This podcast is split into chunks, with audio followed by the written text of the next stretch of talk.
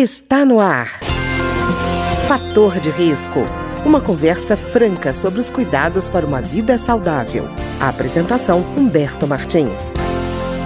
Olá, no programa de hoje nós vamos conversar sobre a DPOC, que é a doença pulmonar obstrutiva crônica. E para conversar conosco sobre esse tema está aqui o Dr. Franco Martins, que é especialista em pneumologia pela Unicamp, que é a Universidade de Campinas. Ele é médico do sono pela USP, que é a Universidade de São Paulo, atua na Faculdade de Medicina do ABC e na área médica da GSK. Doutor Franco, tudo bem? Tudo bem, Humberto? Obrigado pelo convite aí. Doutor Franco, a gente fala de PLC, muitas vezes as pessoas nem conhecem o problema de saúde, mas eu queria só um dado inicial que me assustou, que é 65 milhões de pessoas sofrem com a doença e provavelmente só metade recebeu o diagnóstico, né? Que no Brasil seriam 6 milhões de pessoas com DPOC e o número de mortes anuais seria em torno de 3 milhões. Quer dizer, não é, pode ser uma doença desconhecida, mas tem impacto bastante significativo, né? Pois é, Humberto, isso aí, esses dados que você comentou, eles são assustadores, né? Então a gente tem no Brasil aproximadamente 6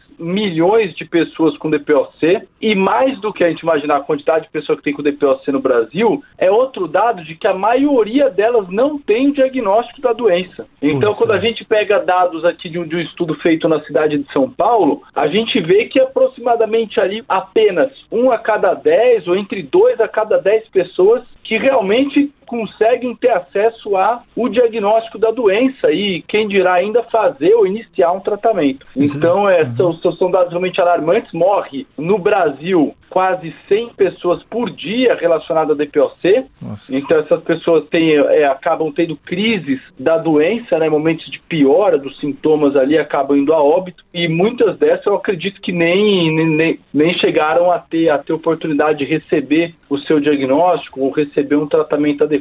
Então é bastante gente no total que tem, vive com sintomas e uma quantidade também super relevante de pessoas que é, nem sequer têm o diagnóstico ou fazem o tratamento da doença. Pois é, doutor Franco, a gente já falou do tamanho, da dimensão do problema, mas o que é de fato a DPOC, a doença pulmonar obstrutiva crônica? Então, essa sigla, né, ela acaba até afastando um pouco as pessoas de compreenderem do que se trata, né? Pô, o que é DPOC, né? Tanta coisa que é mais fácil de falar, né, igual infarto, derrame, é, né? Exato. E a gente tem uma aqui que é uma sigla. Então, a DPOC, ela é, como o próprio nome diz, a doença pulmonar obstrutiva crônica. Então, uma doença que acomete os pulmões, a via respiratória e o tecido mesmo do pulmão, e causando uma redução na passagem do ar e ao longo de toda a vida da pessoa, a partir do diagnóstico, ela vai se é, continuar com a patologia, continuar com a doença. Então, por isso, ela é uma doença que dá no pulmão, então, doença pulmonar, que causa uma obstrução crônica, uma redução à passagem do ar, né? Essa obstrução quer dizer o quê? Quer dizer que o ar está passando de uma forma obstruída, ele não está passando como deveria passar dentro da traqueia, dos brônquios,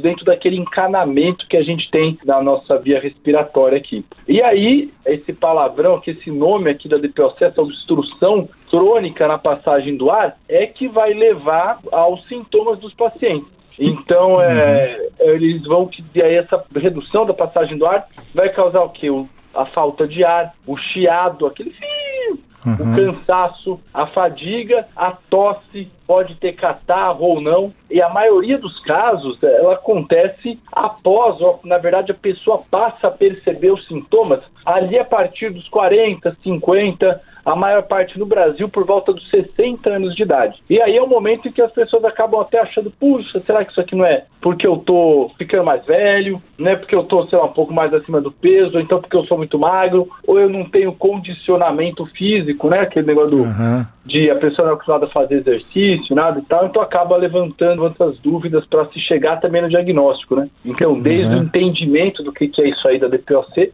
até o processo de compreender que isso é algo além do normal, causado principalmente pelos anos que a pessoa fumou, ou que o que tem se visto cada vez mais, Humberto, é correlação com pessoas que tiveram doenças pulmonares no passado. Ah. Então, a pessoa que teve uma infecção importante, o que o pulmão não se desenvolveu ou ficou com tipo de cicatriz ali de uma certa forma, também estão em risco de ter DPOC. E, doutor Franco, é, no caso, por exemplo, ela pode ser confundida com outra coisa? Por exemplo, a pessoa pode pensar, ah, não, eu estou com uma bronquite, eu tenho uma bronquite que é crônica, Ou então, ah, ah não, eu acho que como fumei muito, eu posso estar correndo o risco de estar com efizema. Ele corre o risco de ser misturada com outras doenças pulmonares? Nossa, não, não só corre o risco, como é muito comum. E o principal que a pessoa imagina não é nem a parte respiratória, é ainda voltado para a parte cardíaca. Então o que, que a pessoa imagina? Imagina que, é, pô, se eu tô aqui cansado, com falta de ar, tossindo, às vezes as pessoas até nem pensam muito no pulmão, né? Você uhum. vai falar, pô, será que eu não tô com uma coisa é, do coração aqui, que eu não tô tendo um infarto?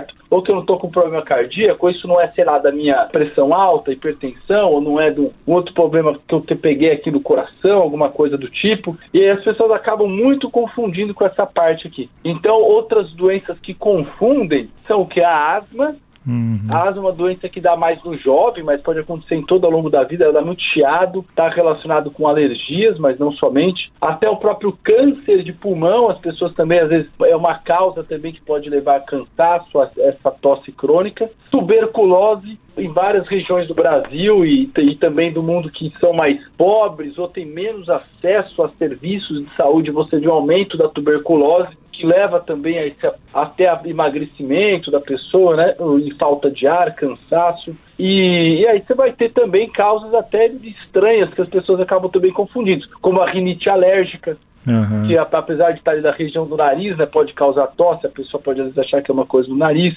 Uhum. Tem também a doença do refluxo, a pessoa tem aquela volta, aquele alimento que está dentro do estômago, ele vem para a região aqui da, onde causando uma irritação na região aqui do pescoço, da garganta. A pessoa também às vezes confunde. E até medicamentos podem levar a essa confusão, né? A própria bronquite, né? O pessoal fala, não, eu tive bronquite, né?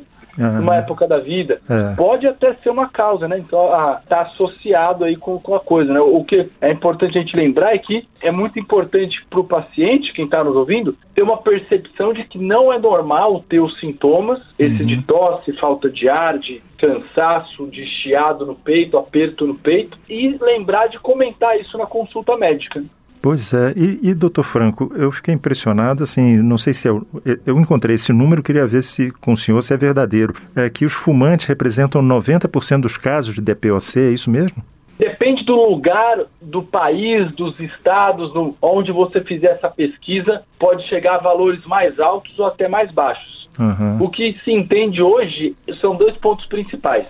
O primeiro, ter fumado ou estar fumando é ainda a principal causa da DPOC, da doença pulmonar obstrutiva crônica. Uhum. E o outro fato é lembrar que, apesar de ser a principal causa, não é a única causa. Uhum. É, então, é, é, fazer essa lembrança aqui do, pô, será que a pessoa não teve exposto a algum elemento tóxico que ela pode ter aspirado em alguma época da vida, ou então alguma infecção que ela teve no pulmão, ou trabalhou em algum local que respirava algo assim muito é, que prejudique a via respiratória. Então tem que se pensar, mesmo o que eu quero dizer é, mesmo quem não fumou, tem também que fazer uma reflexão sobre a DPOC. Né? Claro que quem fumou com certeza isso aí sem dúvida nenhuma é obrigatório, qualquer pessoa que está fumado na vida ser considerado, né, ser pensado para essa doença, fazer o, o teste diagnóstico, mas também quem não fumou não está excluído. Pois é, não, inclusive porque muitas vezes você é fumante passivo e nem sabe, né? Pois é, e a doença pode se manifestar de formas diferentes em cada pessoa.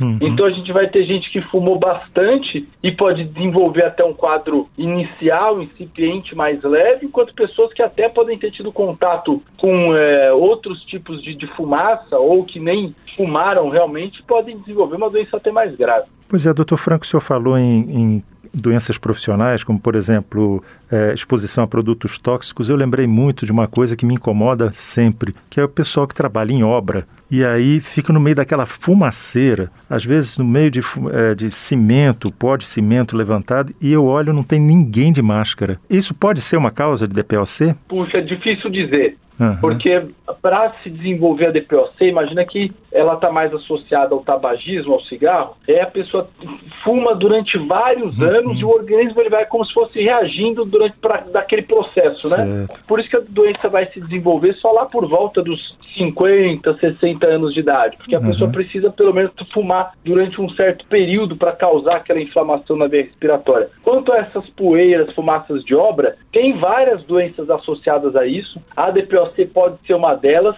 mas eu diria que para mim, é mais preocupante a quantidade de pessoal que trabalha em obra que fuma cigarro ah, tá. do que o, o, o, até daquele tipo de pó. Porque o que, que assim a gente pode dizer? Muitas pessoas não passam uma vida trabalhando com aquilo. Então a pessoa se expõe, desenvolve outras doenças, que é possível que não a DPOC, mas é difícil a pessoa ficar tanto tempo exposto assim àquele, a esse tipo, dessa, desse tipo de poeiras, etc, né? E aí a doença ela tem essa manifestação que varia de uma pessoa para outra. Então, é, mas essa dica que você que você já deixa aqui para as pessoas usarem máscara, os funcionários, né, quando se expõe a esse tipo de pó, de gás, é, de poeira aí, de, é, já, já fica com uma dica positiva. E, doutor Franco, ela não tem cura, né, a DPOC, mas tem tratamento. Como é que é esse tratamento?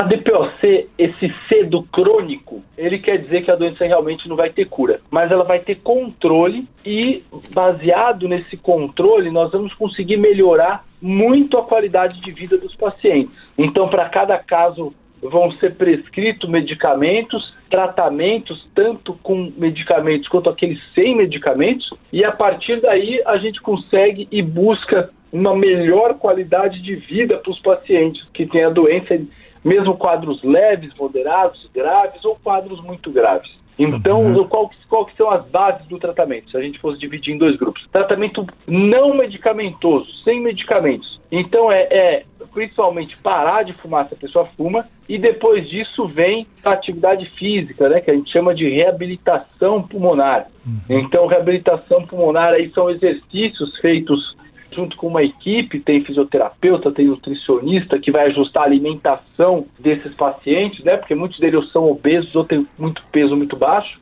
é, muito emagrecidos. Também se associa isso a, a, uma abordagem da saúde mental dessa população, uhum. que vai então ter o acompanhamento de terapia ocupacional, da, da própria psicologia, psicólogo, psicóloga, e a parte agora voltada ao tratamento farmacológico medicamentoso são os medicamentos inalatórios, né? Então a maioria são, por muitos anos, né, chamado de bombinhas. Tem algumas que não são bombinhas, né? Não é aquele conceito da, da bombinha, mas o tratamento ele é aspirado pelos pacientes. E aí isso vai levar a que o medicamento vá agir direto na via respiratória, facilitando o efeito que a gente busca. Então é como se fosse, por exemplo, a gente tem um protetor solar ou um creme que aplica direto na, na pele, né? Uhum. Aqui a gente consegue aspirar os medicamentos para que eles ajam direto dentro da via respiratória. Certo. Não, doutor Franco, eu estou insistindo com essa questão do tratamento, porque às vezes a pessoa ouve assim, ah, ela é crônica, ela vai avançar de qualquer jeito, para que, que eu vou ficar fazendo tratamento? O que o senhor está dizendo é que ela,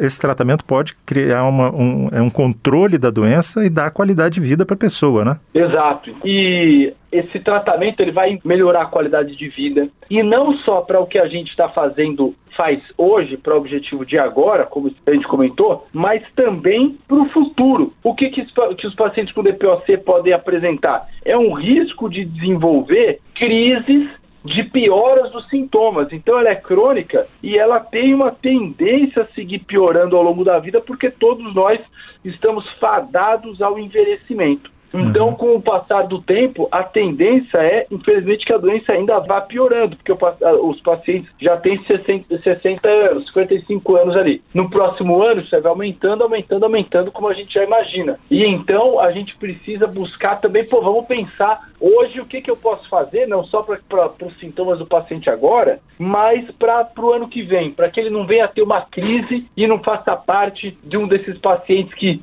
precisam ficar indo no pronto-socorro, de que ficam internados, hospitalizados, de que ficam, saem, ver às vezes a falecer dentro de um hospital, ou às vezes desenvolvem sequelas graves da doença ao longo da vida, né? Essas crises e aí que, que a gente comentou. Então, não só o agora, como também pensar, poxa, ano que vem, o que, que eu posso fazer para melhorar? Nos próximos dois anos, né? Uhum. Então, é, a gente ter essa questão de tentar prever o que pode acontecer, que são os fatores de risco, e a partir daí fazer essas intervenções, como também prescrever uma vacina para esse paciente, para ajustar os medicamentos que ele vai usar e por aí vai. Tá ótimo. Eu queria agradecer então ao Dr. Franco Martins que é especialista em pneumologia pela Unicamp, Universidade de Campinas. Ele é médico do sono pela USP, Universidade de São Paulo, e atua na Faculdade de Medicina da, do ABC e na área médica da GSK e conversou conosco hoje sobre DPOC, que é a doença pulmonar obstrutiva crônica. Doutor Franco, muito obrigado. Eu que agradeço e vamos aqui dentro desse mês de novembro, né, falar mais sobre DPOC, que é também um papel super importante e agradeço a oportunidade aí de falar sobre esse assunto junto com vocês. O programa de hoje teve trabalhos técnicos de Ricardo Coelho. Se você tem alguma sugestão de tema ou comentário sobre o programa de hoje, basta enviar uma mensagem para o endereço eletrônico programa fator de risco, tudo junto, arroba gmail.com. Até o nosso próximo encontro. Fator de risco. Um programa com dicas para melhorar a saúde. Uma produção da Rádio Câmara, transmitida por emissoras parceiras de todo o Brasil.